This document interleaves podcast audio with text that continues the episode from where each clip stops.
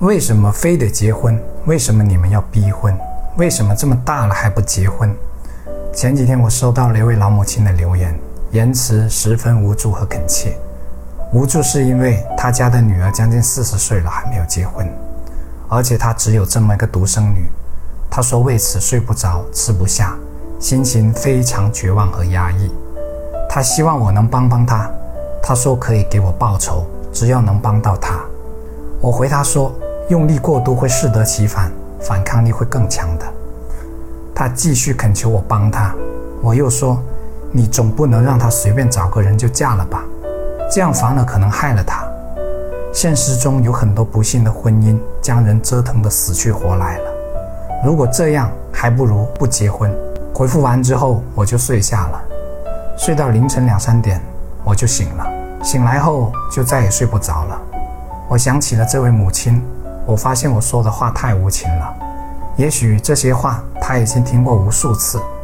他本来希望在我这里寻求点帮助或者慰藉的，想不到落空了。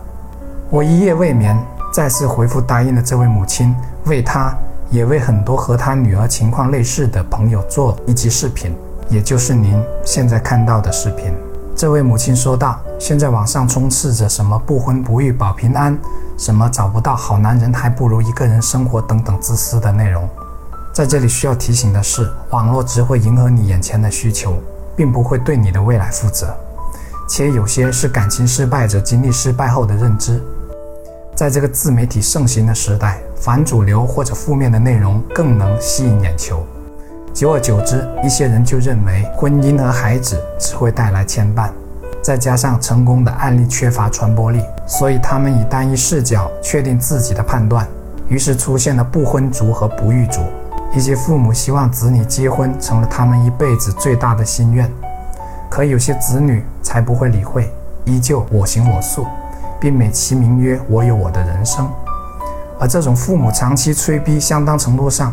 又让子女产生了逆反心理，毕竟子女早已不是小孩，可在父母眼里，他们永远都是小孩。同时，父母也应该反思自己的婚姻幸不幸福。如果自己的婚姻都不幸福，那是不是能稍微可以理解子女的想法和决定，乃至保持几分尊重？或者他并非没有努力过，只是受伤的心还没有痊愈。结婚不能随随便便找个人，更不能仅仅为了繁衍后代而缺乏感情基础。但是很多人因此走到了另一个极端上，变成了一味的等待。他们很看得开，并美其名曰随缘，却缺乏积极主动的心态。殊不知，所有美好的事物都是要先靠主动付出和争取的，包括找对象、婚姻本身，乃至整个人生都如此。我经常收到这样的留言。我身边没有朋友，这恐怕也是新时代摘出来的结果吧。在网上，帅哥美女看多了，沉浸在白富美或者高富帅的美梦里，再回到现实中，眼界怎么可能会低呢？都被锚定了。接下来的内容，请把心带进来听。有些人说不结婚更自由，不曾想，自由和不自由是会相互转化的，就像热闹和孤独的相互转化一样。是要看处于怎样的人生阶段的。想一想，几十年后的一个除夕夜，你已经老了，懒得走动了，哪里也不想去了。外面万家灯火，家家户户其乐融融。再看看自己空荡荡的大房子，只身一人。当年催自己结婚的父母已经不在，不会再有人在耳边唠唠叨叨了。他们那所谓一生最大的心愿，你也终于不用理会了。这时，开一瓶自己喜欢的红酒或者茅台，一个人刷着手机或者看着电视，过着和几十年前一样的生活。或许这时你才发现，无论是电视还是电影，永远少不了的都是情情爱爱的桥段。可自己如同流星划过天际的这一辈子，竟然没有真正体验过。又或许，你想和其他同道之人聊聊，发现已经不知能聊些什么。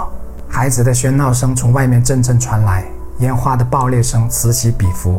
在家家团圆的此刻，在他们携老带小出去游玩的春节假期，在这个热闹非凡的世界，两鬓斑白的你，真的幸福吗？真的不会后悔当初的选择吗？面对这一切，你要把自己的心灵寄托放在哪里？这个时候，你是不是才懂得当初以为的牵绊和后来的心灵寄托，原来是同一样东西，有如一个硬币的两面。最后是对这位母亲的女儿说的：“您的母亲年纪应该和我的父母相仿。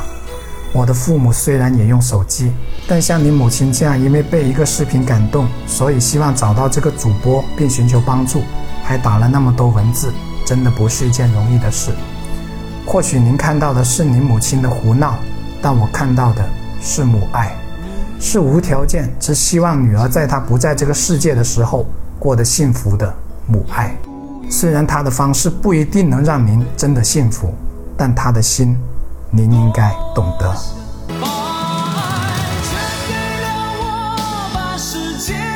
每周一、三、五晚八点更新，敬请期待。